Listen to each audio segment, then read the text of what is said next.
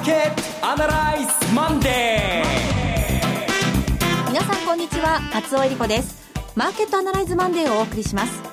パーソナリティは金融ストラテジストの岡崎良介さん。宇都宮ではビールの差し入れありがとうございました。岡崎良介です。よろしくお願いします。そして株式アナリストの鈴木一之さんです。鈴木一之です。おはようございます。今日もよろしくお願いします。この番組はテレビ放送局の BS1212 日で毎週土曜昼の1時から放送中のマーケットアナライズプラスのラジオ版です海外マーケット東京株式市場の最新情報はもちろんのことテレビ放送では聞けない話など耳寄り情報満載でお届けしてまいります。さて金曜日日銀がマイナス金利導入しまして、はい、いやこの週末もなんだかねそわそわしながら過ごしてたんですけれども、はい。まあ、いろんな意見が出てきてますがまずはどんなふうにご覧になってますか？これはあの、えー選挙の直前にやるんじゃないかという説があった政界をね意識してあるいは115円を割ったら矢島さんなんか言ってましたけどね、はい、財界を意識して。でも、えー、唐突とも言える形で何もしないだろうと思思われていた29日金曜日に行ったっていうのはその29日に意味があったわけで、うん、そこから紐解かなきゃいけないと思うんですよね、ついつい我々マーケット関係者はああ円安になった株高になったよよかったよかっただけどなぜ1月29日に行ったか、はい、今日はここから紐解いていきたいと思います。はい。えー、株価の方にもいろいろね出てきてます。早速この番組進めてまいりましょう。この番組は株三六五の豊か商事の提供でお送りします今週のストラテジーこのコーナーでは今週の展望についてお話しいただきます。ストラテジーは難しいんですよ。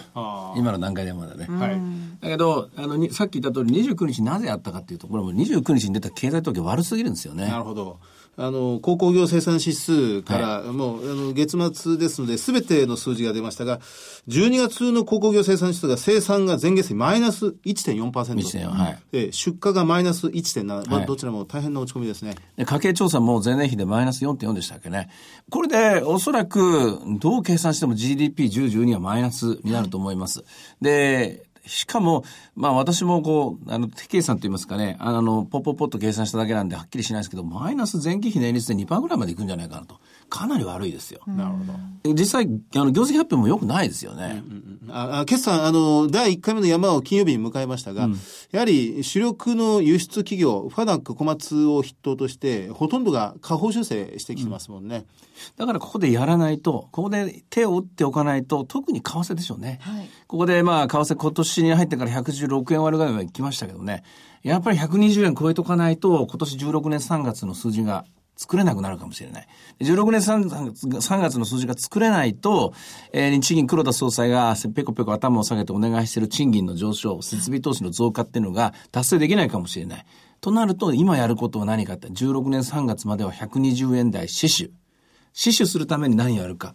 これがマイナス金利だったと思いますね。うん、これ1万6000円っていうあの株価が見えたところで、ちょっと危ないかなと思って発動されたのかなと思ったんですけれども、そうではない。為替だと思います。あそうですか、もちろん株と為替は今リスクオンオフで連動している要素はあるんですけども、はい、まあ今回の場合はおそらくこの3月を狙んで企業業績の発表、そして春闘がありますからね、春闘の前にやっぱりまた、またデフレかまた円高かになっちゃうと、今度は16年のベースアップできなくなっちゃいますよね。ここを意識したんじゃないですかね。あの、この土曜日に放送されました、マーケットアナリテレビの方の番組でもインタビューで矢島康秀さんに出演していただいて、矢島さんもまさにこの、為替がアベノミクスを回している。回してますね。っていうところを強く主張されてましたもんね。で、118円が、まあ、単価の前提だとしたら、まあ、トヨタの115円という線が、まあ、このあたりがもう生命線だろうということも指摘されてまして、うん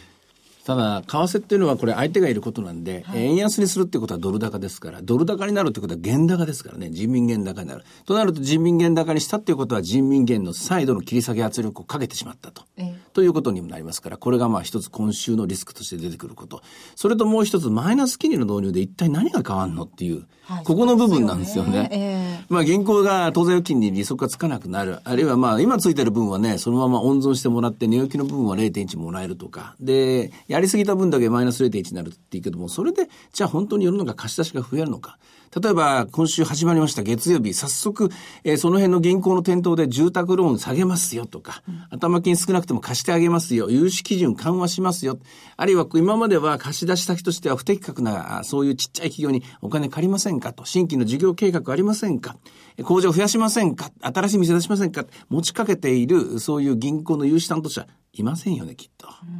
この人たちが出てこないと貸し出し増えないわけですから、ねどうやって貸し出しを増やしていくのか。でもここで、実は最大のガンネックはどこにあるかっていうと、金融庁なんですよね。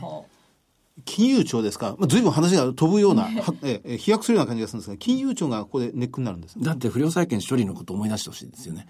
え結局日本っていう国は90年まではずっとバブルバブルって言われてましたけども、貸し出しは順調に伸ばしていましたと。相手先はともかくとして貸し出し伸びていた国です。で不良債権処理問題が結局13年ぐらいかかるわけですけども、13年この間に金融監督庁ができて、金融庁ができて、えー融資貸し出し先の基準を厳格化させていって、えー銀行は銀行でみんなすいませんというわけで一斉に社内ルールを厳格させて、もう危ないところには貸しません、不動産には貸しませんとかね、ノンバンクにも貸しませんとかいうルールを決めて、そして、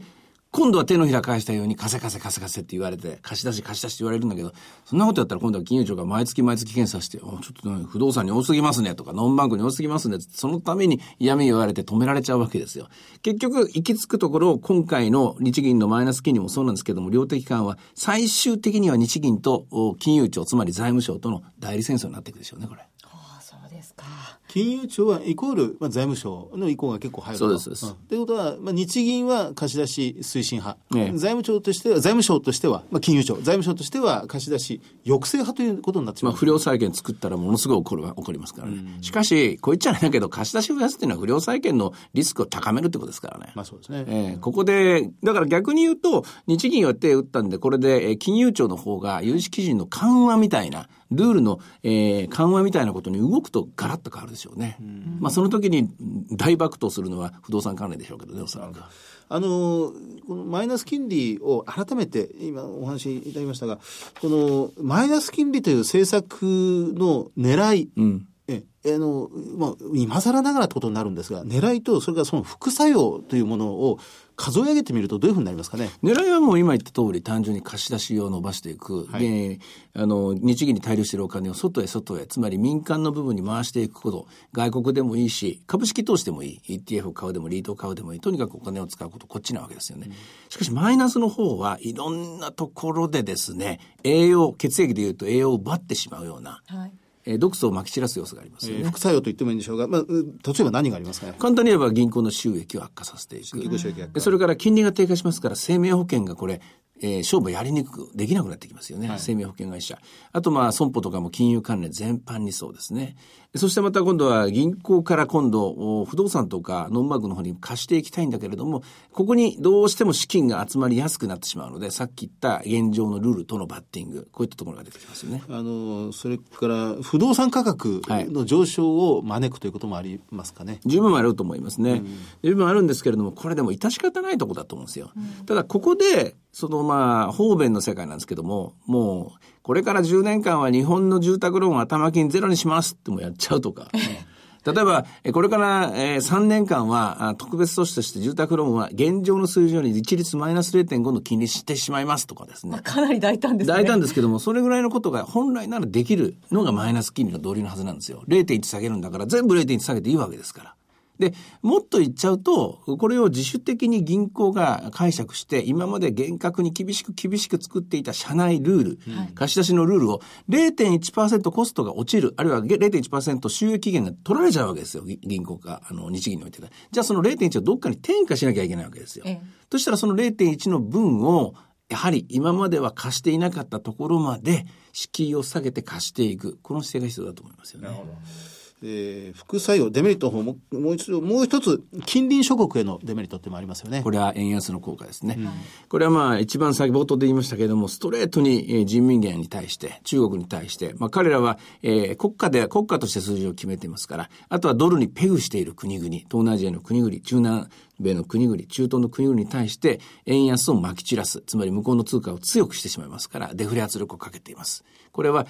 日本というのはテレビでも言いましたけども、実質的には私は未だにアメリカに次ぐ世界第2位の GDP、そして第2位の金融大国だと思いますから、えー日銀が、えーホームページで書いたみたいなスイスとかデンマークとかスウェーデン、マイナス金利の先輩諸国、あんなちっぽけな小国と同じ扱いをしちゃいけない通貨だと思うんですよね。それをマイナスにしたということの弊害っていうのはこれから出てくると思いますね。そうしますと、こう、ざーっと数えただけで、その大小はともかくとして、数の上では政策のその狙いという部分と、副作用という起こりうるもののえー数では、もうマイナスメリットの方が、マイナスの方が大きいですね。マイナスの方がはっきりしてるって言っていいと思います。でプラスの方は一重に銀行がもう要するに一線をルビコン川を渡るかどうかだけなんですよ。日銀がルビコン川を渡ったんですけども、あえて金融庁と対立するかどうかですね、次は。金融庁の今までの厳しい掟を打ち破れるかどうか。で、金融庁が破ってもいいよと。結局麻生さんですよ、これ、決めるのは。麻生さんが今までのルールを緩めて、もういいから、あもう不良債権処理は終わったんだから、もっと前向きに攻めろやと。今は0対2で逆転負けて負けてんだから、逆転するためには選手を起用法変えて一挙に3点取りに行けっていうですね、アンダー23のサッカーじゃないですけど、攻めに転じなきゃいけないんだけど、ここでの監督は本当は日銀総裁でなく麻生さんですね。このデフレ脱却というところから始まったこの日銀の非伝統的な金融政策は巡り巡って今随分変質したものになりつつあると。いや、もう最後のあがきですけどね、これ。あがきですかええ、私は薬で言うとこれ、痛み止めに過ぎないと思います。治癒する薬薬は意味ではない。これでもし仮に何ヶ月かして効果があまり出ていないということになると、今マイナス0.1%のこの金利をマイナス0.2、マイナス0.3にしていくということですかね。痛み止めを1万で1錠だったの2錠飲むみたいなもんですよ。それで治るわけじゃない。ただ、為替に対しての円高圧力が緩和される。まあ、それだけですよね。それも政策の狙い、プラスの方に入りますよね。しかし、円安圧力をかけるということは、他の国に対しては、これダメージを与えていきますから。えー結局、世界中の貿易に関して言うと、どんどん疲弊していくことには変わらないですよね。なるほど。あの、結局ぐるっと一回りしますが、じゃあ、ストラテジー、今週はともかくとして、まあ、当分、当面のストラテジー対処の仕方としてはどうしたらいいでしょうね。現実に変えることですよね。現実に変えるっていうのは今回の企業業績、足元の景気指標、足元の景気指標が悪いということを冷静に判断する人が増えるか、いやいや、このマイナス金利はすごいぞ、すごいぞと期待に膨らませて、現実はこの期待についていくぞっていう人はこれに乗っかっていけばいい。私は現実を直視する方です。では、株三六五の動きどうでしょうか？えー今17,868円ですね。今日は小動きです。704円まで下がったんですが、高値は893円までありました。久しぶりに非常に狭い範囲で動いてますね。そして、為替の方ですが、121円台。はい。えー、為替がですね、すいません21円の今2728。これも狭い範囲です。えー、でもまあ、あの、早速とは言ってはなんですけれども、例えば、あリートなんかも今日はすごくしっかりしていますしね。えおそらくまあ、普通に考えればストレートにお金は不動産、えーこういうお金の大量に集めていくところに入っていくと読んで、あとはまあ、えーマザーズ指数、ジャスダック指数。これまあ、もともと顕著だった、あの、堅調でしたけどね、今週も続いていますね。それから今週に関して言いますと、いろんな動きがあるんですよね。そうなんです。現実に帰りましょうっていうのはここです。はい日本に関して言うとずっとですね、これまあ、実際の企業業績がどんどん発表になっていきますから、まあ、あの、とりわけまあ、自動車関連ですね、ここが注目されますね。あとは、商社のまあ、えー、減損処理ですね、このあたりのところですね。問題はまあアメリカです。えー早速今晩 ISM の製造業ですね。はいえーそして週末には雇用統計です。まあ、前回29万2000人というですね、驚愕といいますか、もう極めて強い数字が出たんですが、果たしてそれの連続性はと。で、あとは ISM に関して言うと見事な二極化、製造業と非製造業が、製造業が悪い、非製造業がいいという、うこの二極化が広がってますが、これがどうなるかどうか、このあたりのところが今週の注目点だと思います。あともう一つ、アメリカの大統領選挙、いよいよアイオワ州の党員集会が今夜開かれるんですね。ええはい FOMC あたりはどうなってきますかね？これね、前回の FOMC なんかあんまり強気じゃなかったんですよね。はいだから、あの FOMC を読む限りは、私はストレートに読んで、今回の利上げはせいぜい2回か3回、4回はないなと、あと、コース7年かけて。だから今0.25から0.5ですけども、せいぜい0.5から0.75ぐらいじゃないかなと思うんですけれども、これ人によって見方が変わるんですよね。でも、まあ、変わる理由は一つです。えーあの29万2000のペースでいけば、もっともっといくだろうと思うし、私なんかは、いや、あんなペースでは少ないんじゃないかなと、この製造業の ISM を見る限り、えー今回逆に、えー25万人かそれぐらい予想してるのかもしれませんけれども、20万人また切ってきたら、やっぱり見方変わるんじゃないかなと思って、そういう意味では今週金曜日、えー2月5日の、えー1月分の雇用統計は重要なターニングポイントになる可能性があると思います。はい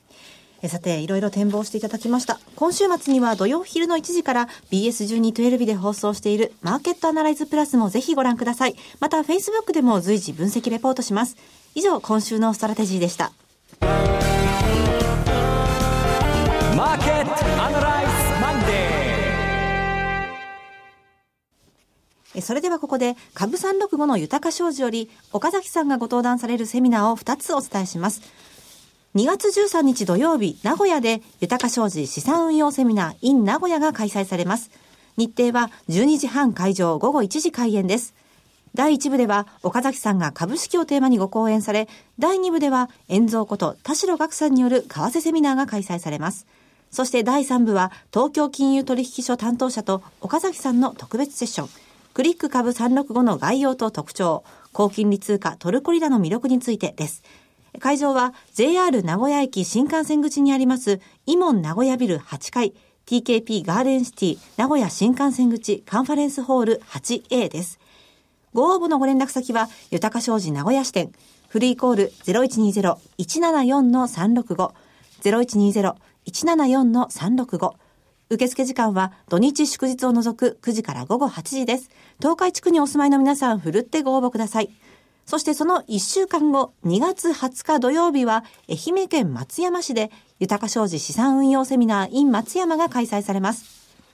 日程は2月20日土曜日12時半会場午後1時開演です。第1部では岡崎さんが株式をテーマに講演。第2部では遠蔵こと田代岳さんによる為替セミナーが開催されます。会場は JR 松山市駅にありますプログレッソイベントルームパークです。ご応募のご連絡先は豊か商事松山支店。フリーコール0120-125-365。0120-125-365受付時間は土日祝日を除く9時から午後8時です。愛媛にお住まいの方はもちろん、四国にお住まいの皆さん、ふるってご応募ください。はい。えー、ひつまぶしを食べて、えー、タイご飯を食べに行くかなって感じで。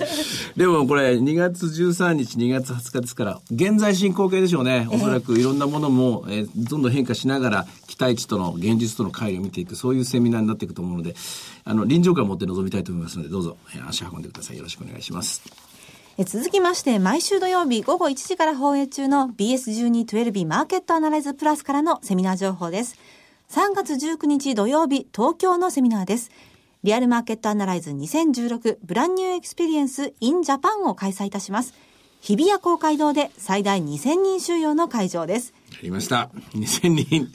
いろいろね、今考えてますよね。あの、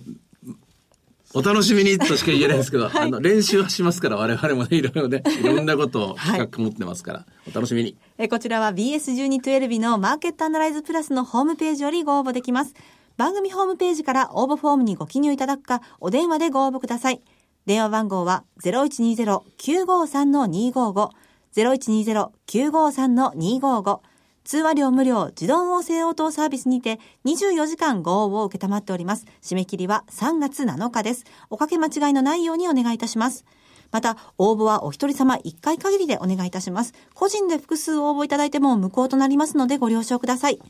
以上、BS1212 マーケットアナライズプラスからセミナーのお知らせでした。最後に BS1212 から番組のご紹介です。時代を彩った珠玉の名曲をジャズアレンジでお届けする本格音楽番組、火曜ナイトジャジーなライブショーが、いつでも無料の放送局 BS1212 で毎週火曜夜9時から放送中です。2月のゲストは秋元純子さんです。秋元さんの代表曲、愛のままでを豪華なジャズアレンジで皆様にお届けします。秋元さんの円熟味あふれる歌に酔いしれてください。その他多数ゲストが出演。番組でしか聴けないスペシャルな演奏盛りだくさん。ぜひお見逃しなく。火曜の9時は音楽で至福の時間をお楽しみください。チャンネルの見方がわからない方はカスタマーセンターへお電話ください。オペレーターが視聴方法をわかりやすくお教えします。フリーダイヤル0120-222-318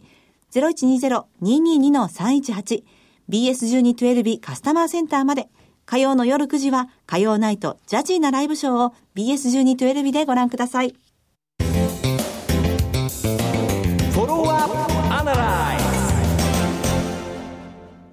このコーナーでは先週放送の BS1212 マーケットアナライズプラスについて振り返ります。あの、名古屋で行ったセミナーというのを皆さんからご質問いただいて、はいその中からさらに、えー松尾さんをはじめ、えー女性の3人の皆さんに、えー質問内容からチョイスしてもらったえええーそれを岡崎先生にビシビシ答えたということですよね。拷問でしたね、あれ、本当にね。いや、難しい質問ばかりすいません。ね本当にだってね、あの、EU 離脱の話からですよ。MLP は何ですかとかに来てね、本当ポンポンポンポンもう。原油はどこで下げ止まるかっていう。そうそうもう究極の、もうそこがポイントです。それが全てですみたいなポイントでしたけど。うん円高どうなりますかねって、知りませんよみたいな感じだってね。でも、その原油に関しては、もうそろそろ下げ止まってもいいと。あもう値段的には十分だと私は思ってるんですけどね、もうこれ以上の材料、どんなに根掘り葉掘りほじっても出てこないと思うんでね。はい。あの、そして、えーそのインタビューにこ答える形で矢島さんのインタビューにもはい先週の今日、この時間に、いやー、来週はまた矢島さんがビデオで出演されて、それはすごいですよっていうのを、こちらで先週ご紹介したんですがええ、あれは選挙に関することでしたね。同そうです日、同日です。衆参同日選挙を、それ矢島さん相当高い確率で起こり得るというふうに見てるということでしたね。あの、選挙っていうのはこれマーケットと違ってですね、均衡点じゃないんですよね。勝つか負けるか、イエスはノー。あの、要するに、えオール・オア・ナッシング型になるでしょ、はいどうしても。ですからこれ、こういっちゃなんですけど、マーケット的な予想って当てにならないんですよね。そうですか。えだって、例えばばらまいた方が勝ちとかね。こういうことじゃないですか。で、ばらまいた結果、きあの経済、市場はどうなるかっていうと、拡散していく方向になって、はいで、いい均衡点は見つからないんだけれども、しかし選挙ってのはそういうもんなんで、一回その、ぶち破ってしまう、そういう効果を持ってますから。ただその矢島さんがその衆参同日選挙に踏み切るという、そう前提として消費税の引き上げを見送る。見送りなんですねこ。れは大きなニュースですよね。もしそうなるとしたら。それに対する国民の信を問うはいという部分で、参議院では足りないから、まあ、衆議院選挙は必要だという考えです、しかし誰だってばらまいてね、増税ば増税を見送ってばらまいていいわけないんだけども、だけど選挙になったらそれが勝ってしまうっていう、うんこれがまあでも人間社会の矛盾なんだけども、それでまたそれに対してえ支持率も上がってしまうっていう中でマーケットはどうこれ織り込むかって。うん